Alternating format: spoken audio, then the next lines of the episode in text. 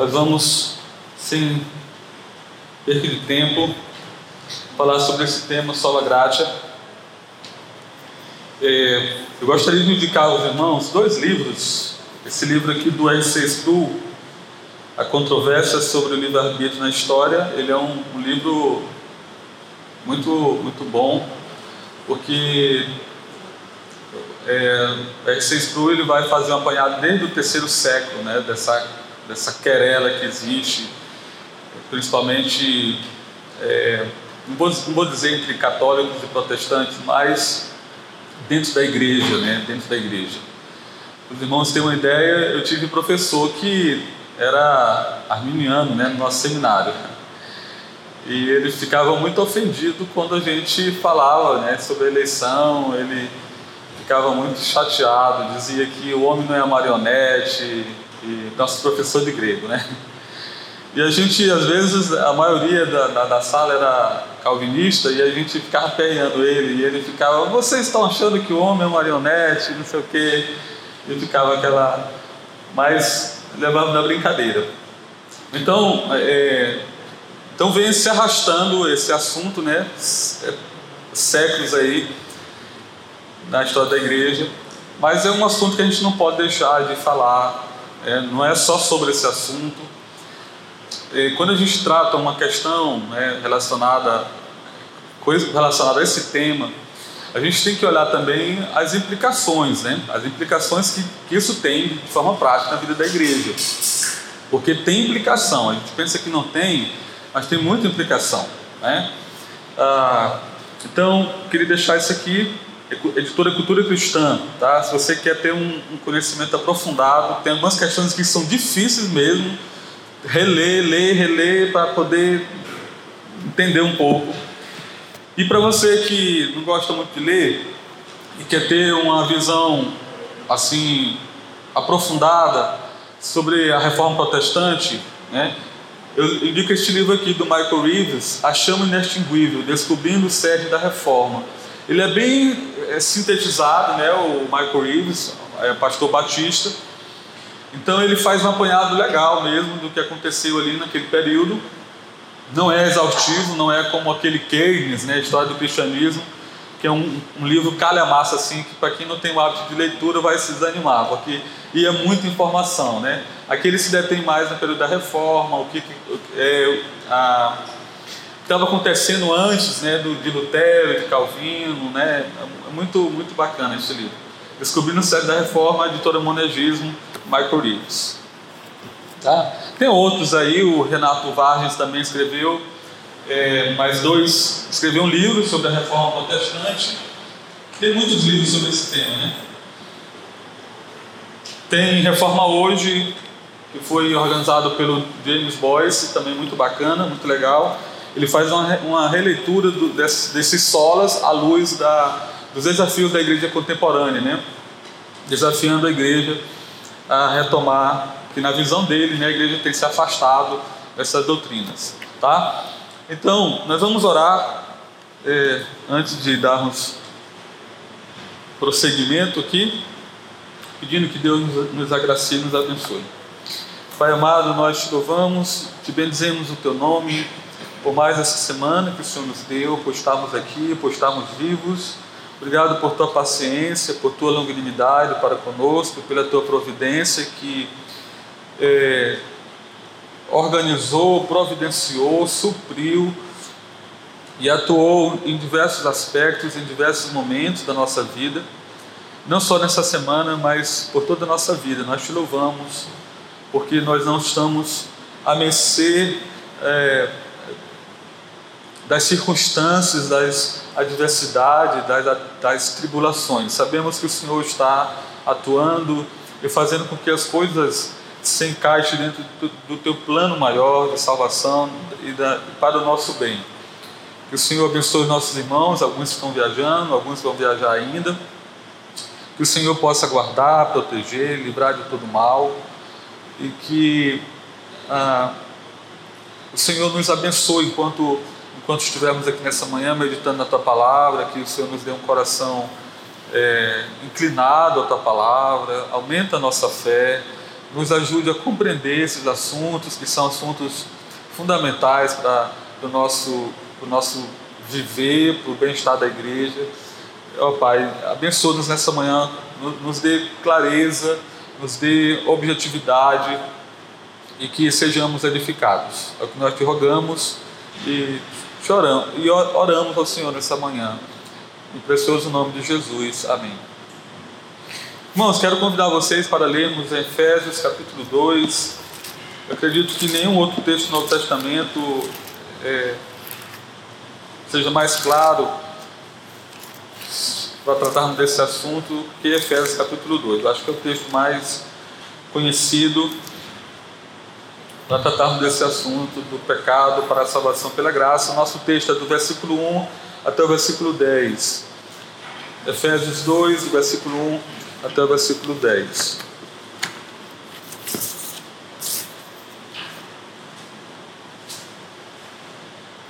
Ele vos deu vida, estando vós mortos nos vossos delitos e pecados, nos quais andastes outrora, segundo o curso deste mundo, segundo o príncipe da potestade do ar, do espírito que agora atua nos filhos da desobediência, entre os quais também todos nós andamos outrora, segundo as inclinações da nossa carne, fazendo a vontade da carne e dos pensamentos, e éramos por natureza filhos da ira, como também os demais.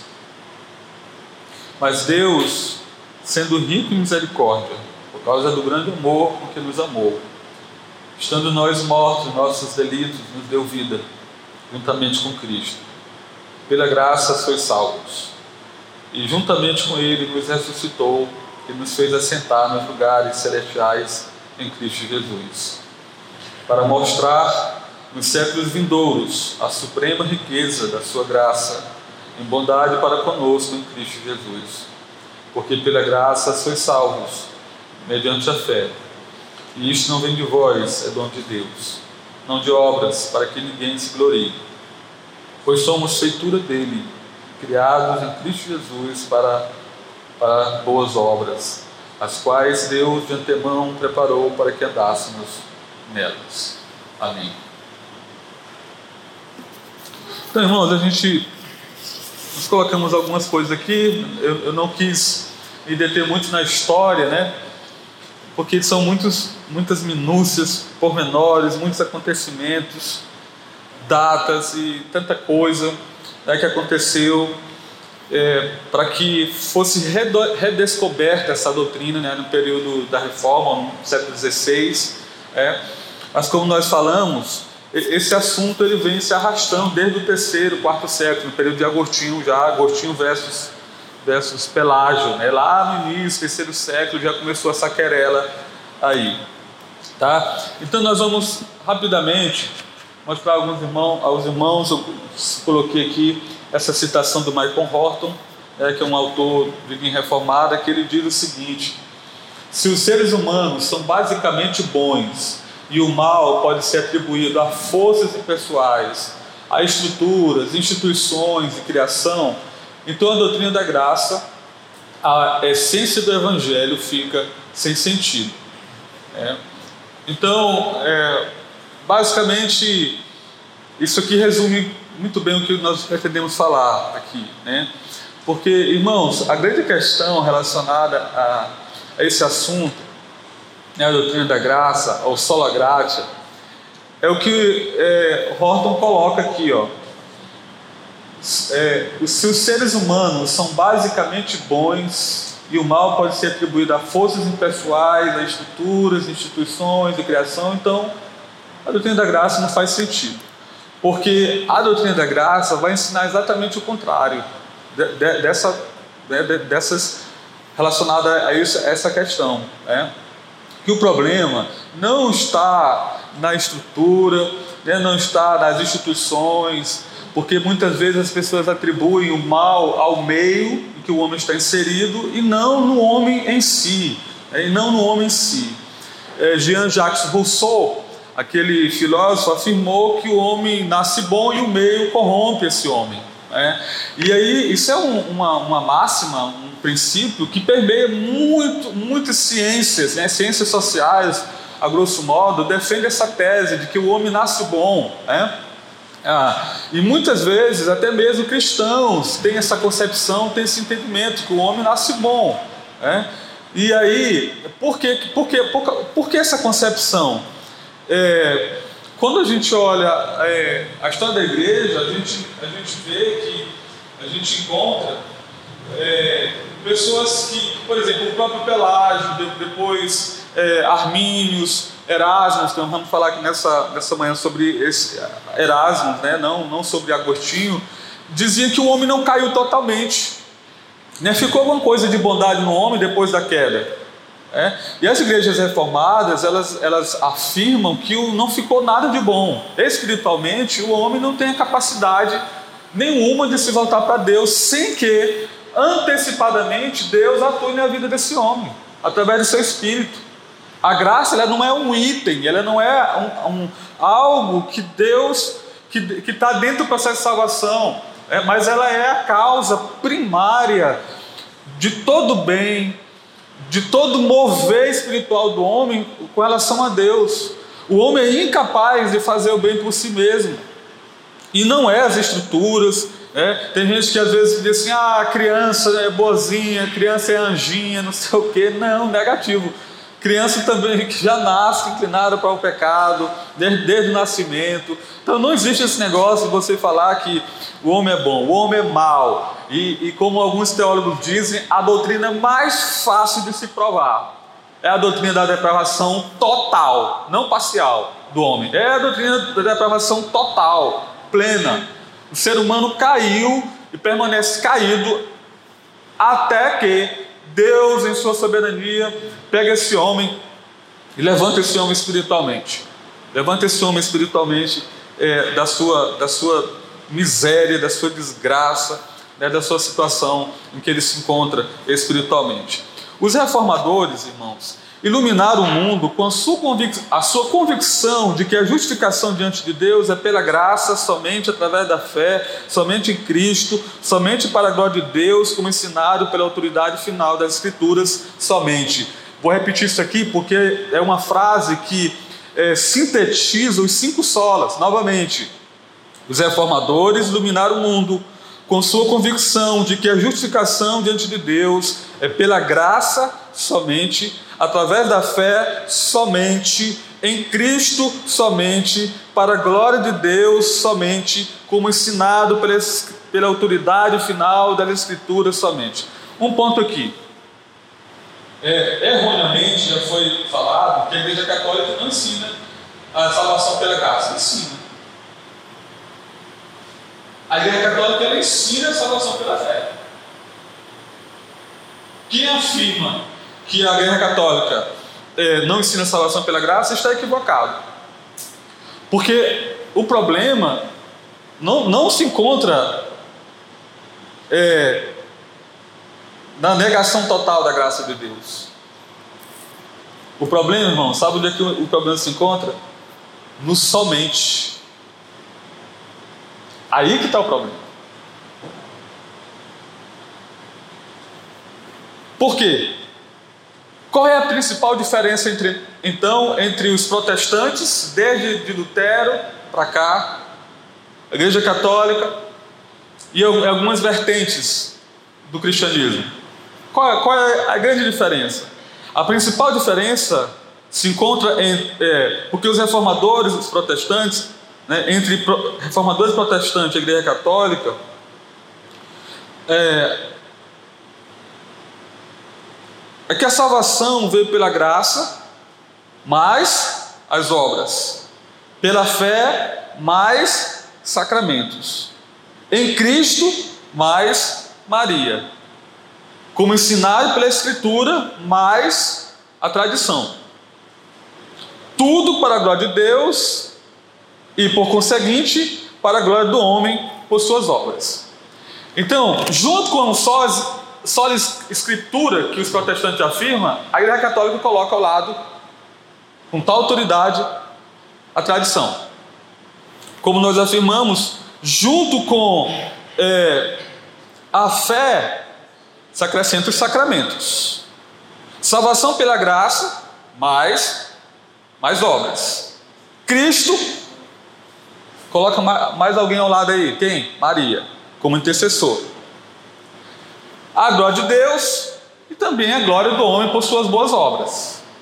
Então, o, qual é a distinção? É o sola, é o somente.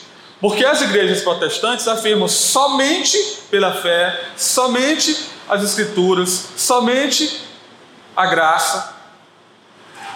Glória somente a Deus. Porque olha só, então se você abre mão do sola fide, sola gratia, uh, sola escritura, você vai ter problema com sola deu glória. Por que, que nós defendemos tanto que a salvação é pela graça? Porque a glória reside totalmente em Deus. Quando nós atribuímos que é somente pela graça, nós estamos dizendo que a glória, a glória no que, no que diz respeito à salvação é só a Deus e a ninguém mais. É ninguém mais, irmãos.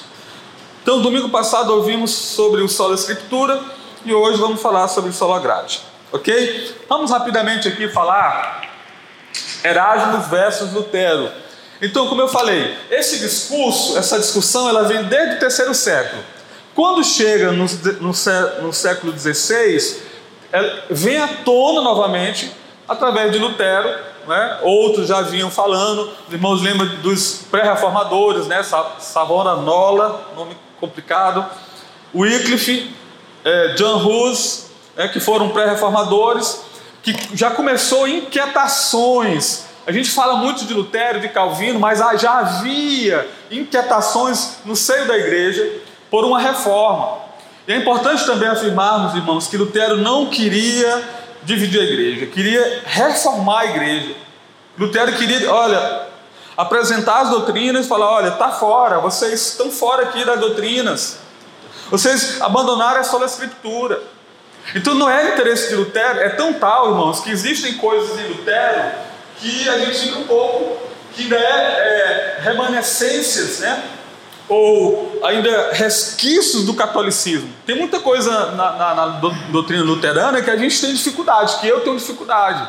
É? A gente tem dificuldade, porque o interesse dele não era dividir a igreja, o interesse de Lutero era reformar a igreja.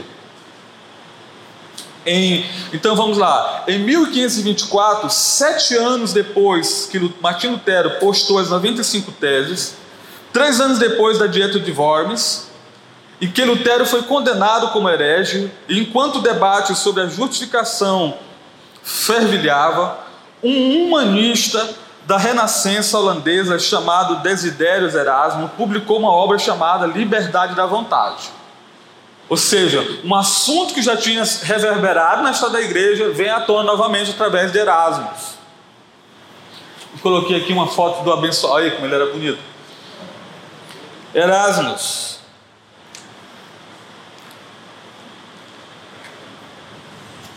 Então, ele escreveu essa obra defendendo que o ser humano era livre, que a queda não foi plena, que não era total a queda, mas que o ser humano assistido pela graça de Deus, podia responder sim. Podia responder com fé e alcançar a salvação. Daí, é... sim, um ponto aqui.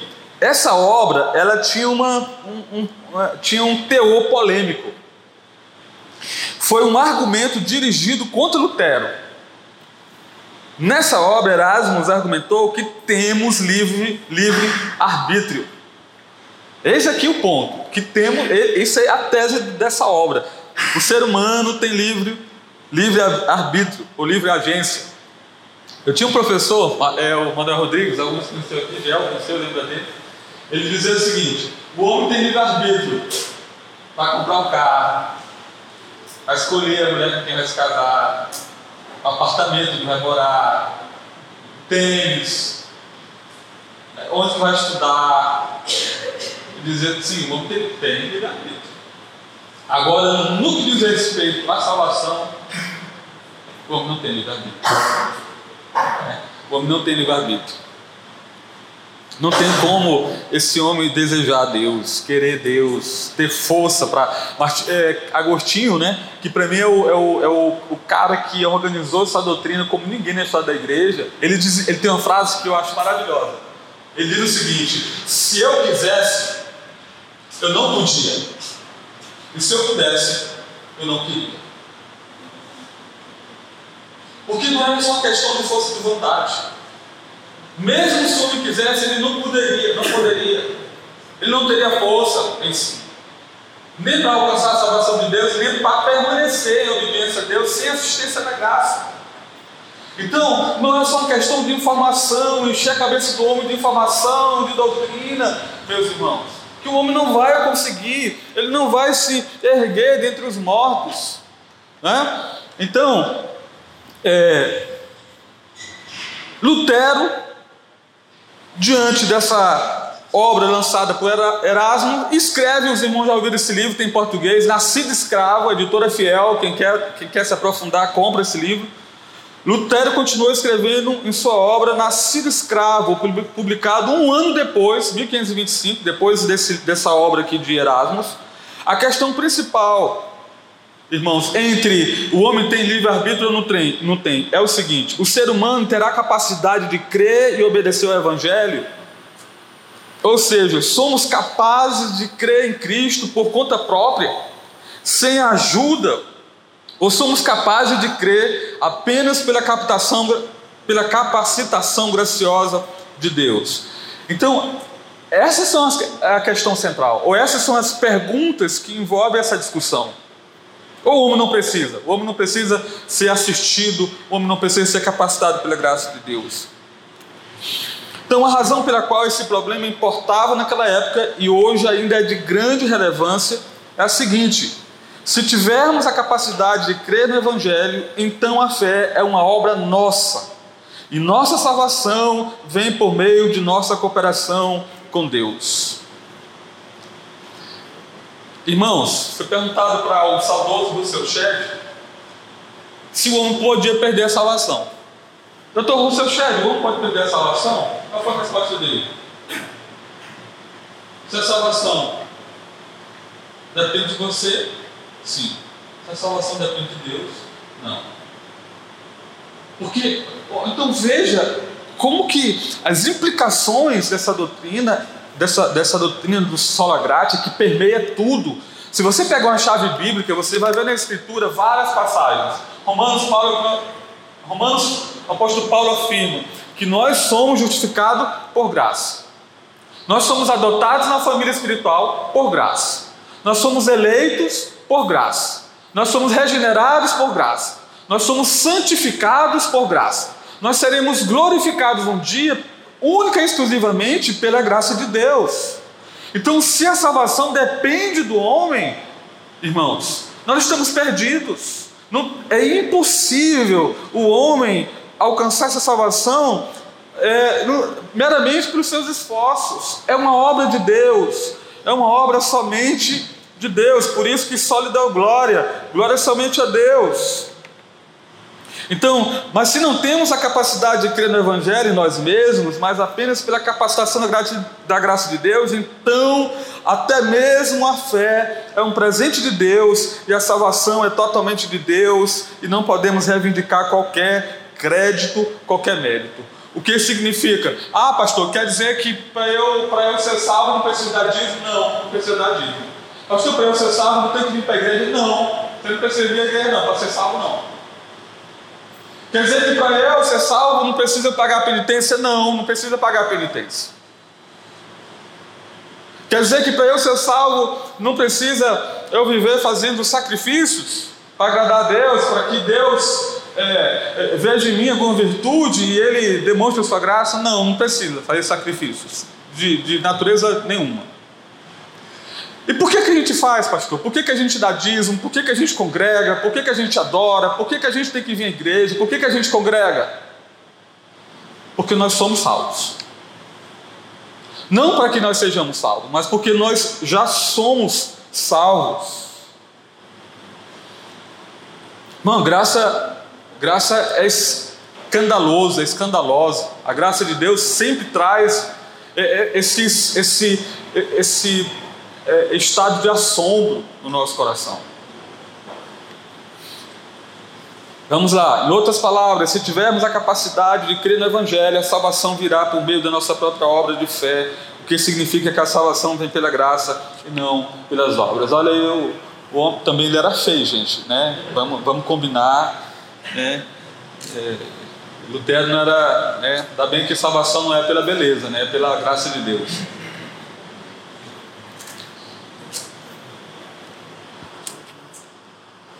Aqui, gente, então colocando Erasmus, Lutero nessa discussão. Um diz, o homem tem livre-arbítrio, o outro diz, não, o homem não tem, nascido escravo. É. Então, cada um vai defender sua tese, mas o que, que a Bíblia diz? O que, que a Bíblia ensina?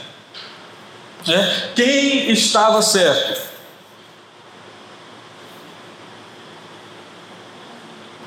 Quem estava certo?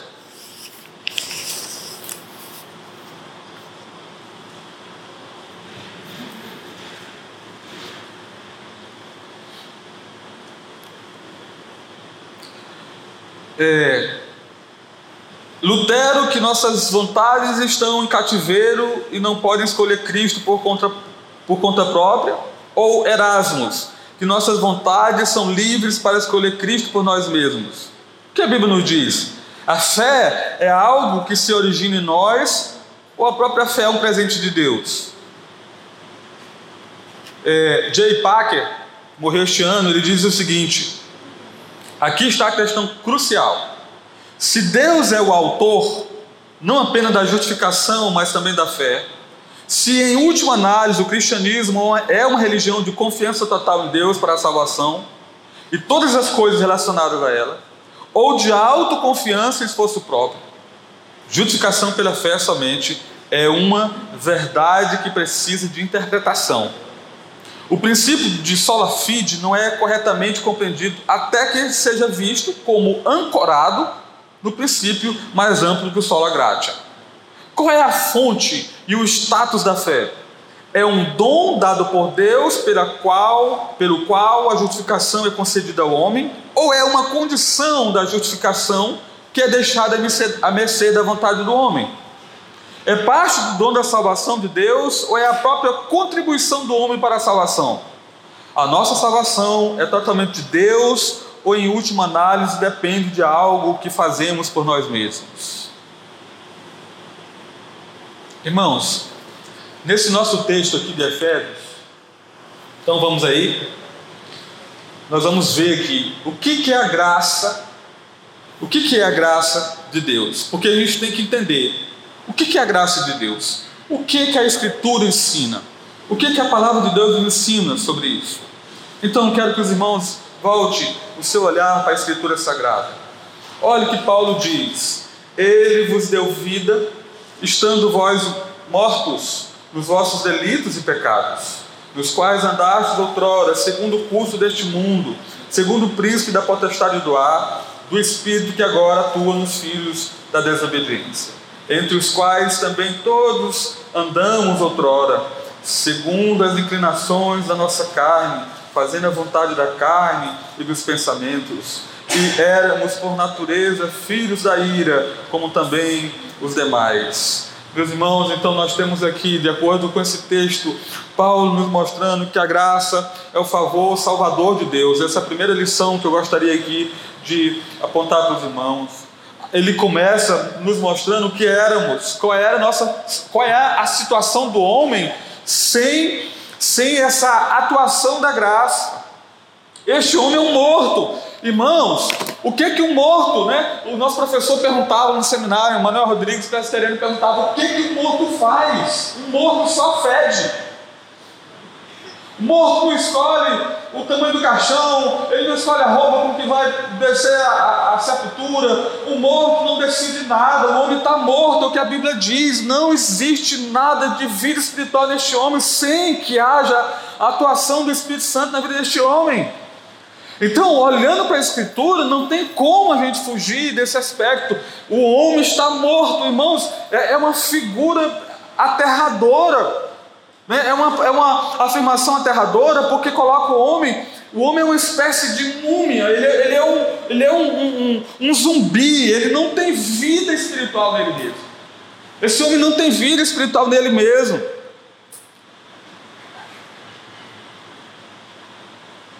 Então, a graça é o favor salvador de Deus. Você já ouviu a definição de graça como favor imerecido de Deus? É verdade, mas é, mas é muito mais do que isso.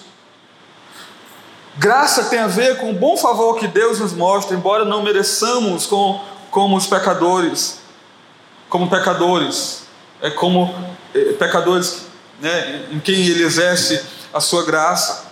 Então ele primeiro descreve nossa condição antes de Cristo nos salvar. Qual era a nossa condição antes de vir a Cristo? Estávamos prontos e dispostos a receber Cristo, mas simplesmente desinformados? Nós precisávamos apenas de uma faísca para acender a fé latente dentro de nós? Quão perto da salvação estávamos? Estávamos longe. Quando a gente olha, irmãos, a história bíblica, a gente tem vários obeliscos, né? a gente tem várias é, é, manifestações salvadoras de Deus que mostra que a salvação é pela graça. Manassés, lembra do rei Manassés? Macumbeiro, feiticeiro, sacrificou os filhos, um homem mau, um homem perverso, idólatra, pagão, cometeu os atos mais desumanos e cruéis que você possa encontrar na Escritura Sagrada. E Deus salvou Manassés, irmãos. Olha para Paulo, que é, que é denominado, chamado de o apóstolo da graça. Paulo queria Cristo. Paulo tinha desejo por Cristo. Nenhum. O que Paulo fazia era perseguir a igreja. E o que, que isso mostra? Essa morte, esse estado de miséria que o homem se encontra sem a atuação da graça de Deus.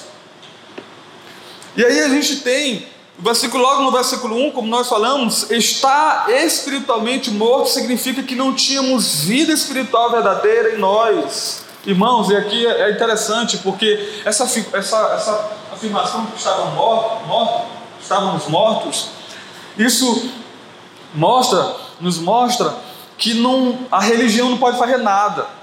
Né? Que a salvação, é, por mais que a gente queira, a gente não consegue realizar essa salvação. Porque estamos mortos. Morto é morto.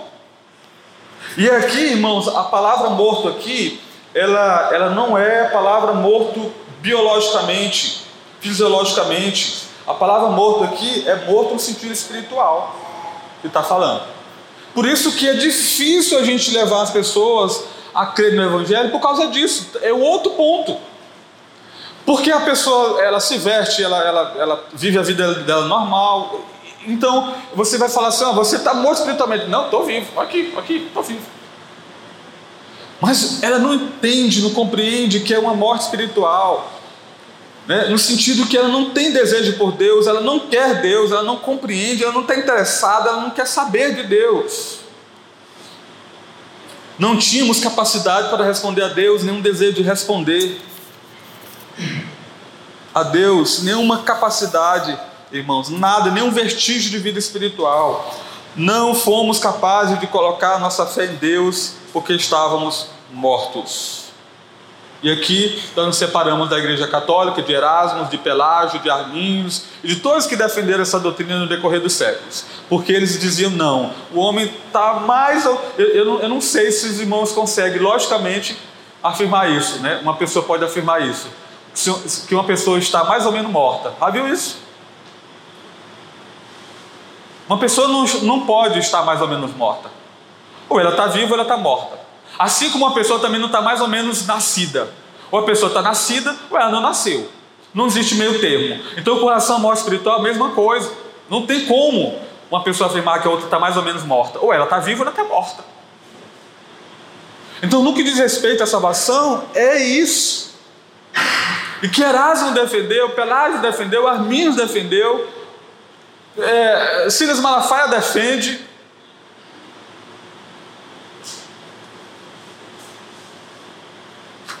É de Macedo defende, né, que o homem está mais ou menos morto. O homem está totalmente morto. Irmãos, vamos dar nome aqui. A maioria das igrejas pentecostais, as igrejas neopentecostais, é, adventista, testemunho de Jeová, mormons. Você quer saber uma coisa? A cristandade inteira é dividida entre aqueles que acreditam que o homem está totalmente morto e aqueles que defendem que o homem tem ainda a capacidade de se voltar para Deus por ele mesmo. É assim. Certa vez estava, eh, estava tendo uma discussão em Oxford, a, a, a faculdade que C.S. Lewis era professor. E perguntaram para ele assim: o que, que diferencia o cristianismo das demais religiões? Ele disse assim: essa é fácil. A graça. Porque o Espiritismo defende salvação por obras, budismo, hinduísmo, todos os ismos defendem salvação pela. Irmãos, o, o Espiritismo é um negócio assim, terrível. Porque lança sobre o homem a responsabilidade de, de, de autoaperfeiçoamento. Por isso que reencarna, volta, volta. Olha, meu amado, não está ainda tão bom assim, volta, porque ele não está pronto ainda. Aí volta, volta para a terra de novo. Aí tu vive um ciclo ininterrupto de autoaperfeiçoamento que você nunca vai conseguir alcançar com os seus esforços. Eu estava lendo ontem um, livro, um livrozinho é, do R6 Pro, o que, que diferencia o cristianismo do islamismo? Vocês sabiam que também os islâmicos defendem salvação pela graça ou pelas obras. Eles defendem salvação pelas obras. é, foi perguntado para um líder muçulmano em Chicago, ele é líder de uma mesquita, perguntado para ele assim, porque ele era cristão, deixou o cristianismo e abraçou o islamismo. Aí vários estudiosos, pastores, foram lá perguntar para ele, por que, você abandonou o, o cristianismo? Foi o que ele disse? Ele disse o seguinte, o cristianismo é uma religião de serviço social assistencialismo social. Quer dizer que um morre e aí ele consegue justiça para nós, para que a gente seja aceito. Não, isso aí é religião de fraco. A gente quer uma religião é, de homens fortes. E o islamismo é uma religião para homens fortes, não é para homens fracos. E quando a gente coloca ao lado desse tipo de pensamento, né, esse tipo de visão a respeito de salvação, ao lado de outras filosofias, Albert Camus, Sartre, Nietzsche. Nietzsche criticou, com, sabe, com vigor o cristianismo. Porque diziam que o cristianismo é, é, uma religião de fraco, a moralidade do cristianismo é uma, diz que o que aconteceu na Europa, inclusive, ele disse, é, é culpa do cristianismo. Porque a moral do cristianismo é fraqueza, que o homem tem que ser fraco, que o homem não tem que ser forte. Olha só, queridos, e o Evangelho diz isso mesmo: que o homem é fraco, que o homem é miserável, que o homem precisa de alguém que, que venha não só infundir, mas capacitar esse homem para que ele saia da situação que ele se encontra. Olha para a nossa situação, século 21, estamos a, às vésperas aí.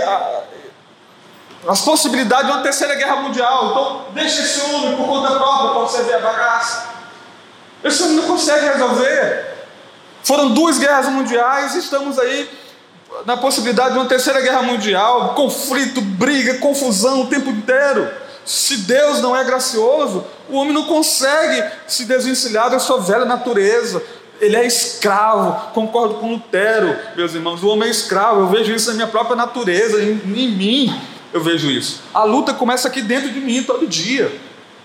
Então, a gente tem aí Paulo fazendo colocando dentro de nós um, uma radiografia do que, que esse homem sendo aí, morto e desobediente, versículo 2 do nosso texto, nos quais andastes outrora, segundo o curso deste mundo, segundo o príncipe da potestade do ar. Ou seja, o homem ele é um morto para as coisas de Deus, mas inclinado totalmente para as coisas que desagradam o Senhor. O homem não tem a capacidade em si para, para obedecer, se não for pela atuação de Deus e do Espírito Santo condenados, versículo 3, entre os quais também todos nós andamos outrora, Paulo diz, segundo as inclinações da nossa carne, fazendo a vontade da carne, dos pensamentos, e éramos por natureza. Olha, irmão, essa, essa, expressão por natureza, ou seja, aquilo que Davi fala no Salmo 51, nasci em pecado, em, em pecado me concebeu a minha mãe.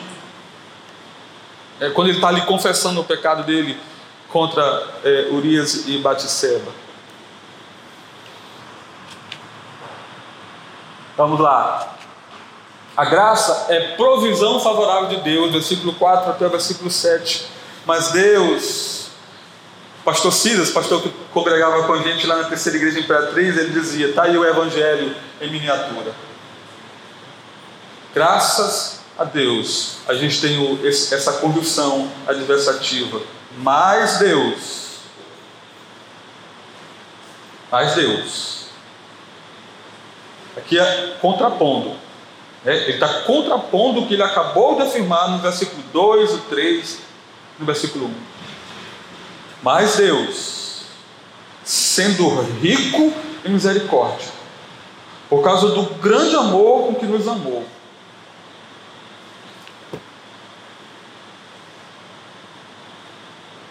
irmãos, rico em misericórdia, por causa do grande amor que nos amou, Queridos, presta atenção uma coisa. Só existe mérito no amor, na misericórdia, na graça de Deus, por causa do demérito dos objetos onde reside esse amor, essa graça, essa misericórdia. Jonathan Eduardo dizia que o ser humano não é amorável, ou seja, não existe em nós é, é, é, é, virtudes, coisas que atraiu o coração de Deus. Ah, eu, vou eleger o Lindomar, eu vou salvar o Lindomar porque ele, olha, ele tem algumas virtudes assim que me, me chamam atenção. Imagina Deus dizendo, olha, eu achei ele tão legal, o cara tão legal, eu vou salvar ele. Pelo contrário, o que há em mim que há no ser humano, que há em nós, só afugenta, repele Deus, a sua graça e o seu Espírito. Por quê? Porque nós somos totalmente pecadores e Deus é totalmente santo, plenamente santo. Não tem como a gente, essa conta não fecha, irmãos. Então, quando a gente pensa nessa, nessa rica misericórdia de Deus, por causa do grande amor com que nos amou, Aqui está a motivação de Deus. Motivação de Deus não, se, não, não Deus não foi impelido, inclinado a, a, demonstrar graça a você porque você tinha algumas virtudes, você tinha qualidades que Deus não resistiu. Ah, é por isso eu vou salvar fulano. Mas Deus, sendo rico em misericórdia, por causa do grande amor que nos amou, meus irmãos, está aí a gente tem aí então manifesta o, cará o caráter de Deus, versículo 4 até o versículo 7. A obra de Deus, versículo 5 até o versículo 7. Aí, aí ele mostra, né, primeiro, essa, esse Deus, o que, que ele fez, versículo 5 até o 7. Estando nós mortos, nossos delitos nos deu vida juntamente com Cristo, pela graça sois salvos. Juntamente com Ele com quem? Com Cristo, nos ressuscitou. Irmãos, aqui não é, coisa, não é brinquedo, não. Novamente, Paulo está é, com outros termos afirmando o que ele disse no versículo 2: vocês estavam mortos. E juntamente com ele nos ressuscitou e nos fez assentar nos lugares celestiais em Cristo.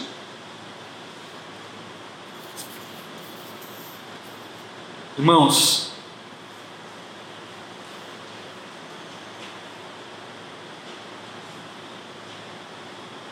Então a graça, ela não é apenas seu favor salvador, mas também sua provisão salvadora. Ele provê. Em nossa condição não havia como eh, podermos nos salvar. No solo de nosso coração morto, desobediente e condenado, a flor da fé não cresceria e não poderia crescer. Então, se fôssemos salvos, só Deus poderia tomar a iniciativa.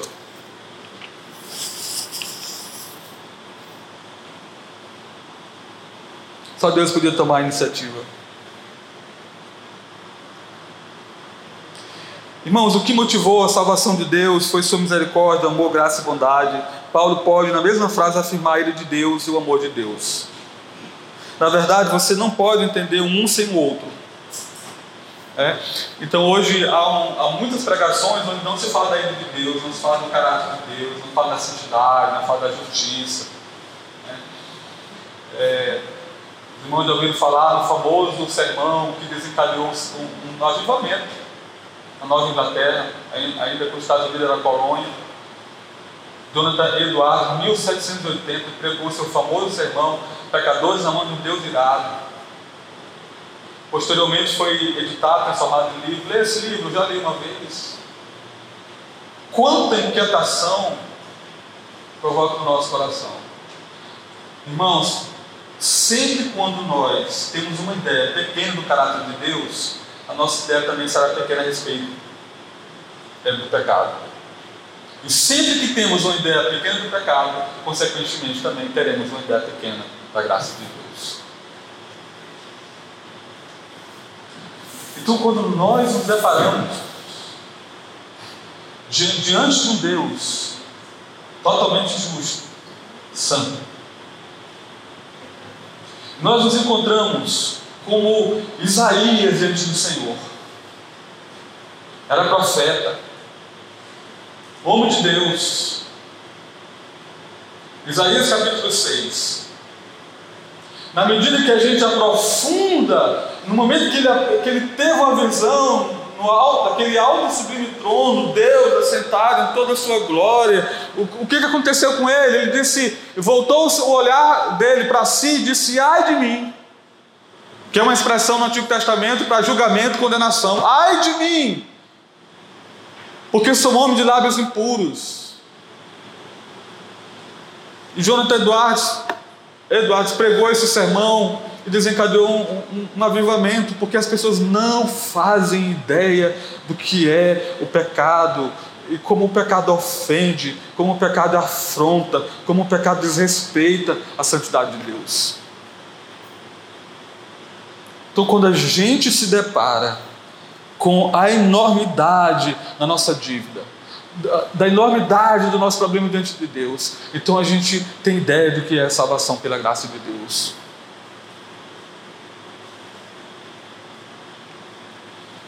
Eu me lembro muito bem, irmãos, aquela noite de 10 de setembro de 95, quando eu tive uma experiência muito semelhante à de Isaías, sabe?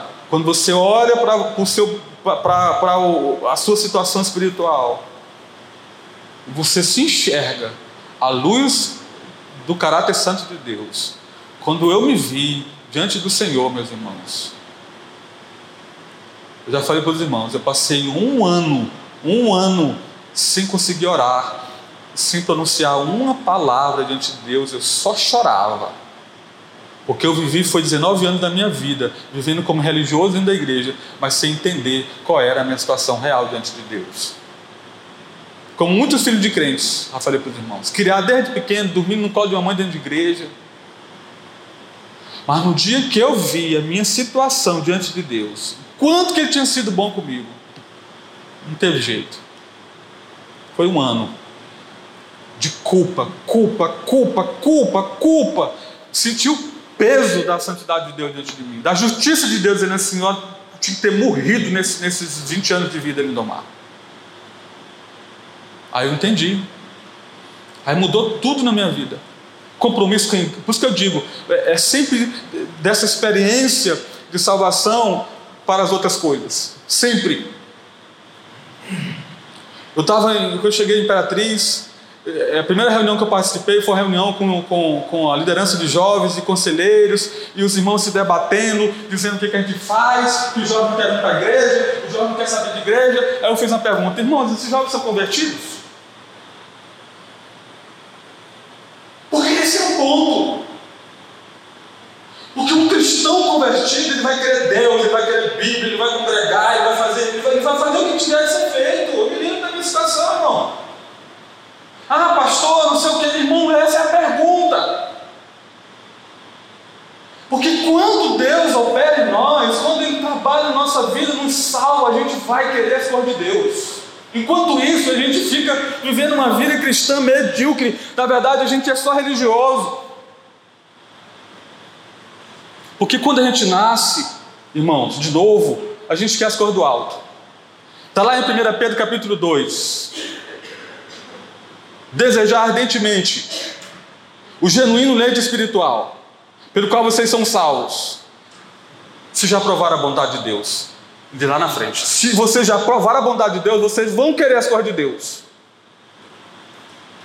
E falei, falei na reunião: façam culto.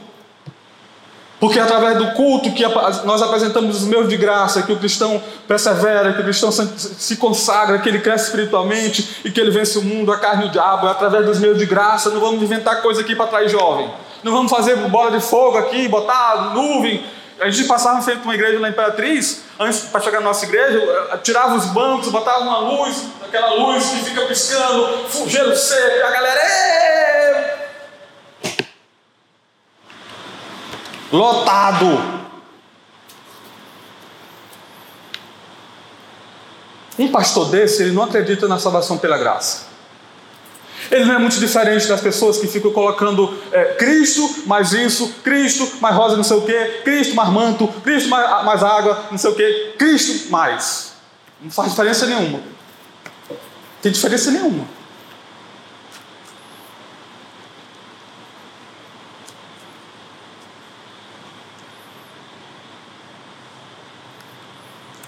Por isso, a gente fala tanto em salvação pela graça, a gente fala tanto, irmãos, é doutrina, é doutrina.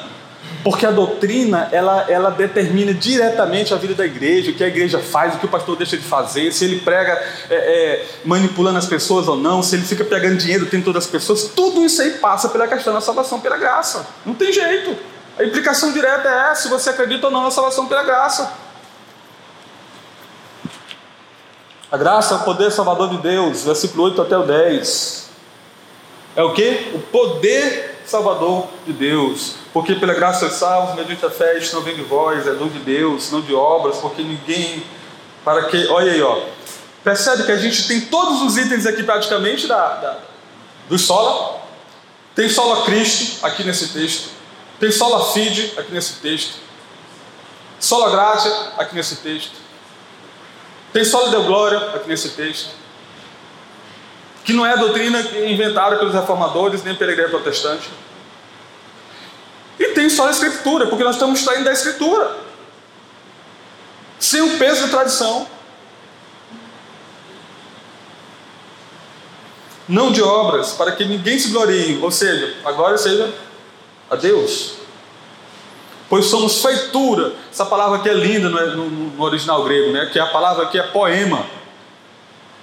De onde vem a palavra poema no, no original grego aqui? Somos feitura dele, criado em Cristo Jesus para as boas obras, aí o lugar das, das boas obras. Por que, que Paulo colocou boas obras bem aqui no final? Ele deveria ter colocado antes. Mas bota lá no final, para as boas obras, as quais Deus de antemão preparou para que andássemos nelas. Cadê a glória do homem? Tudo de Deus. O primeiro movimento, aquele levantar da mão, né? o pastor faz o, o convite, a pessoa aceita Cristo. Foi a atuação da graça de Deus, capacitando, livrando, libertando. Foi o chamado eficaz da graça.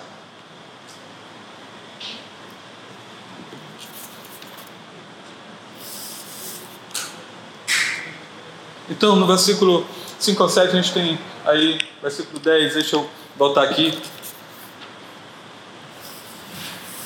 Irmãos, então, rapidamente, mortos em ofensas e pecado. Compare aí o versículo 1 e o 3 do capítulo 2 com o versículo 4 até o versículo 7.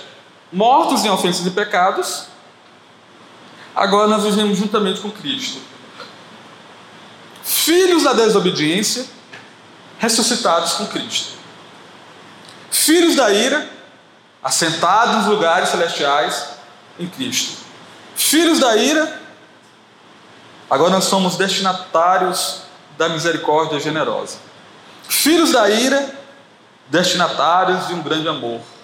Filhos da ira, destinatários da rica misericórdia. Filhos da ira, destinatários da bondade de Deus. Filhos da ira, troféus da graça de Deus. A graça é o poder salvador de Deus. Para mim, o que ilustra bem isso aqui, irmãos, é a situação de Lázaro. João capítulo 11. Jesus vem e ali ilustra muito bem. Porque os milagres de João não são apenas manifestação do poder, são sinais que apontam para a obra redentiva de Cristo. E João, muito interessante isso. E quando Jesus, depois de quatro dias, chega na, na, na borda, na beira do, do túmulo e diz: Lázaro, vem para fora. Interessante como o Espírito Santo amarrou as argumentações naquele texto ali, porque tava, tem vários diálogos que lançam luz sobre o significado de Jesus dizer: Olha, vem para fora. Quatro dias, cheirava mal. Ou seja, ali a, a, apologética da divindade de Jesus está presente, dizendo: olha, ele é Deus e a situação de Lázaro é, é impossível do ponto de vista humano. E o homem veio, ainda veio com fome, não foi? Desata o homem, tira essas coisas aí, porque o homem está vivo e está com fome, dá alimento ao homem. Ali simboliza exatamente esse texto aqui. Quando Deus chama o morto Paulo, ele tem que vir. Quando Deus chama o morto Ivanildo, o Ivanildo tem que vir. Quando Deus chamou o pastor Indomado, tem que vir.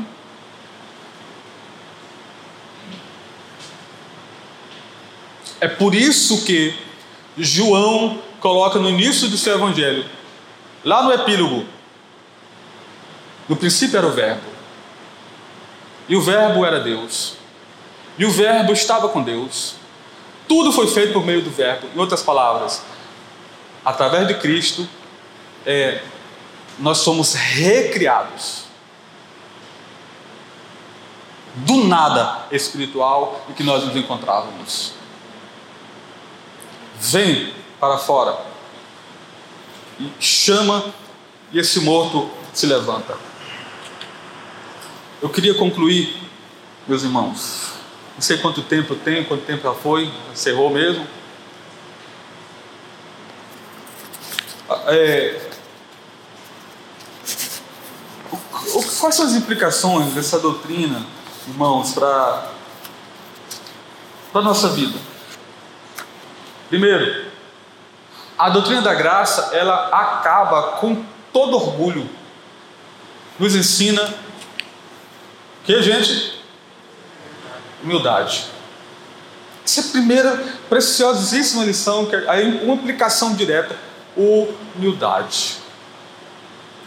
Pastor, mas humildade é importante? Sim. Foi perguntado para Agostinho qual era a primeira grande virtude do cristianismo. Ele disse humildade. Qual é a segunda? Humildade. Qual é a terceira? Ele disse humildade, humildade que é a terceira. Por quê?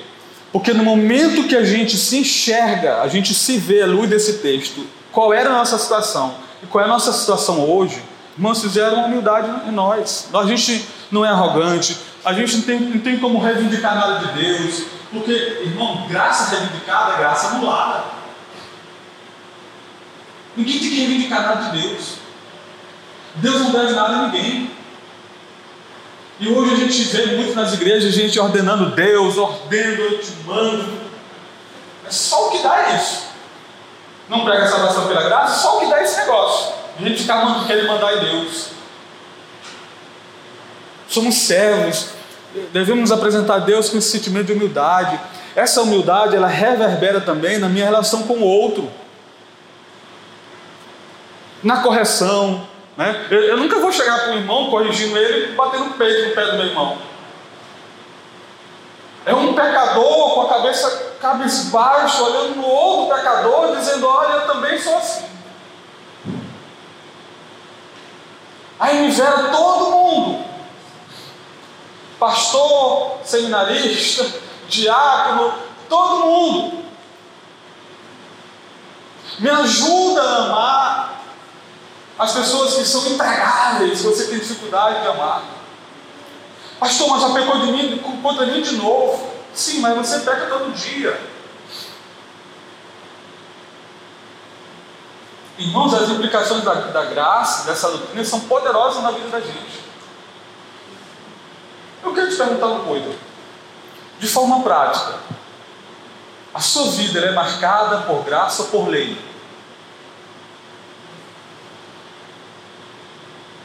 Você sempre estabelece condições para amar as pessoas. Se, se, se isso acontecer, se fizer assim, se agir assim, então eu vou, eu vou amar, eu vou dar o passo, eu vou, eu vou atrás. Se isso não acontecer, eu não vou. Não quero saber. Porque quando é marcada por graça, não tem si. A gente não fica estabelecendo condições para amar as pessoas, nem para nos relacionar com elas. Então fomenta em nós humildade, a apreciação da graça de Deus. Aí é uma consequência lógica, apreciação da graça de Deus. Eu estava relendo essa semana a história de John Newton, irmãos. Meu irmão, o que é aquilo ali? O, o, o, pastor, o cara que virou pastor, que era esse traficante de escravos, escreveu aquela canção maravilhosa, Amazing Grace. Com sete anos, a mãe dele morre de tuberculose. Com 11 anos, ele vai para o mar com o pai dele. O pai dele se casa de novo. Pega uma, uma, uma tempestade nos coros que ele quase morre. No meio das agonias, parecendo um Jonas, ele ora a Deus, Senhor, se tu me preservar a vida, eu, eu, eu me prometo, eu, eu vou me dedicar a ti, eu, eu volto para ti, Senhor. Viver uma vida de lassidão moral, era um homem mau. Mas quando ele meditava na maravilhosa graça de Deus, então John Newton dizia: como que essa graça me alcançou, como essa graça, como é que esse Deus me amou. Eu causei tanto mal, inclusive a doutrina da graça foi um, uma, um, uma, uma doutrina que levou ele a, def, a acabar com o negócio da, da, da escravidão, Quando, porque ele se enxergou e disse: está errado. Tá, é pecado esse negócio que eu estou fazendo. E aí começou a cantar a maravilhosa graça. Lá em Imperatriz, a gente conheceu, não sei se sabia que eu lembro os nomes, não lembro, que, criou aquela casa de recuperação lá, né, que o João participava. É, uma, foi um casal riquíssimo em Imperatriz, é, tinha um único filho, os bandidos pegaram ele, mataram da forma mais cruel que não se possa imaginar, botou fogo nele com carne tudo. Os dois crentes, crentes são crentes, né? não é brincadeira não. Pegaram os três, que fizeram a maldade. A irmã da igreja batista chamaram ela, nós pegamos cara que fizeram a maldade com o seu, seu filho. Foi lá, disse: Olha, vocês estão perdoados, não tenho nenhum rancor contra vocês, vou orar por vocês, não guardo nada contra vocês, pode ficar sossegados. Sabe o que ela fez? Montou em Imperatriz uma casa. Pega ex-drogados, gente viciada em ex-drogados, não, gente com problema drogas, alcoolismo, do sustento. O que, é isso? Graça.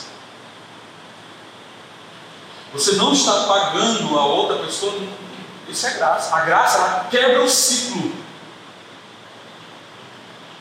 de ódio, de rancor, de ressentimento, de amargura. Isso é graça. É você continuar amando mesmo quando você diz não merece nada, exatamente. Está aí. Isso é graça. Quando o outro não merece nada, então a graça tem que aparecer.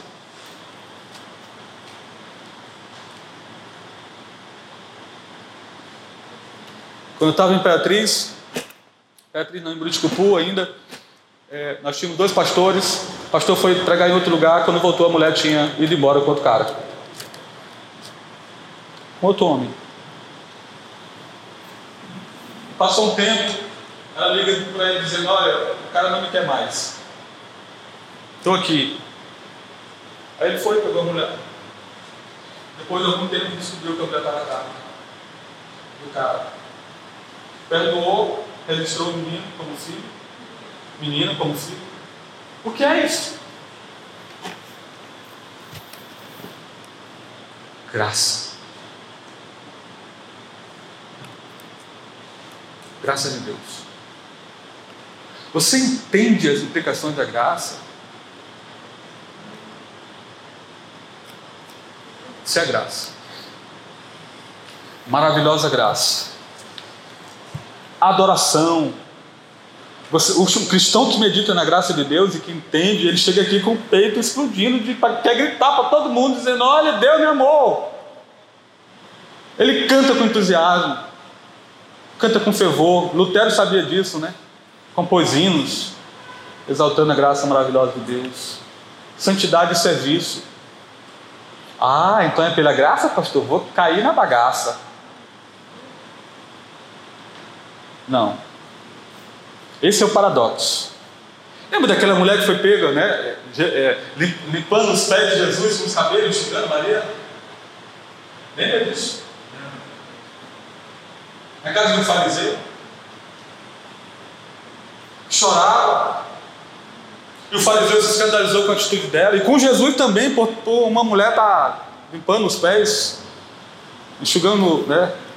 Ungindo os pés de Jesus e enxugando com os cabelos. E ali estava o grande paradoxo da graça. A quem muito foi dado, vai muito amar. A quem muito foi perdoado, vai amar muito. Então, qual é então a, a razão de tudo? é que na medida em que a gente vai amadurecendo na vida cristã, tem que ter dois movimentos. Um, para a gente aprofundar a nossa situação com relação ao pecado, e um outro, a respeito da graça de Deus. A vida cristã se resume nisso, irmãos.